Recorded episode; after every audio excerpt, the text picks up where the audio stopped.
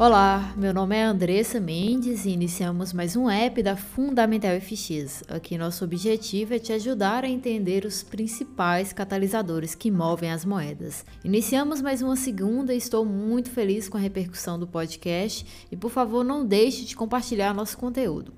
Bom, semana passada foi bem agitada para nós, participantes do mercado. Tivemos uma segunda sangrenta para as ações e ativos de risco em geral, mas se recuperaram no decorrer da semana. No entanto, a situação em geral permanece pouco mudada.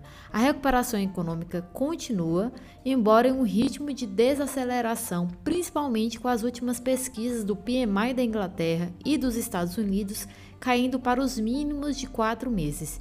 E a variante Delta continua a causar preocupações com populações não vacinadas. Mas parece que agora o mercado está feliz e continua a ignorar alguns fatores pessimistas.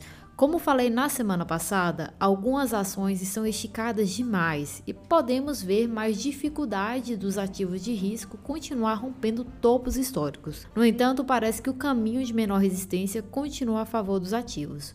Outro fator que pode apoiar os ativos de risco é a baixa volatilidade da temporada de verão. Já falei sobre isso no canal, mas não custa repetir. Quando a volatilidade diminui, os investidores institucionais tendem a alocar mais dinheiro em ações, assim alimentando o movimento de alta. E como já foi falado na visão semanal FX publicada no sábado e na principal oportunidade da semana publicada no domingo, teremos uma semana bem agitada pela frente e sem dúvidas a reunião do FONC é nosso destaque, apesar de não esperarmos mudanças na política ou orientação futura, mas sim algumas dicas sobre a discussão da redução gradual e também queremos saber a opinião do Fed sobre os riscos inflacionários. Teremos também dados importantes econômicos para os outros países, mas recomendo que acesse o nosso podcast Divisão Semanal FX para entender com mais detalhes. E falando um pouco sobre a movimentação das moedas nessa madrugada, a aversão ao risco movimentou o iene japonês com os participantes de volta ao mercado após um fim de semana prolongado e o início das Olimpíadas. E os betas, como o Audi, o NZD e o CAD, parecem estarem mais fracos com o tom meio amargo do mercado. O CAD continua limitado com as perdas em todo o setor do petróleo.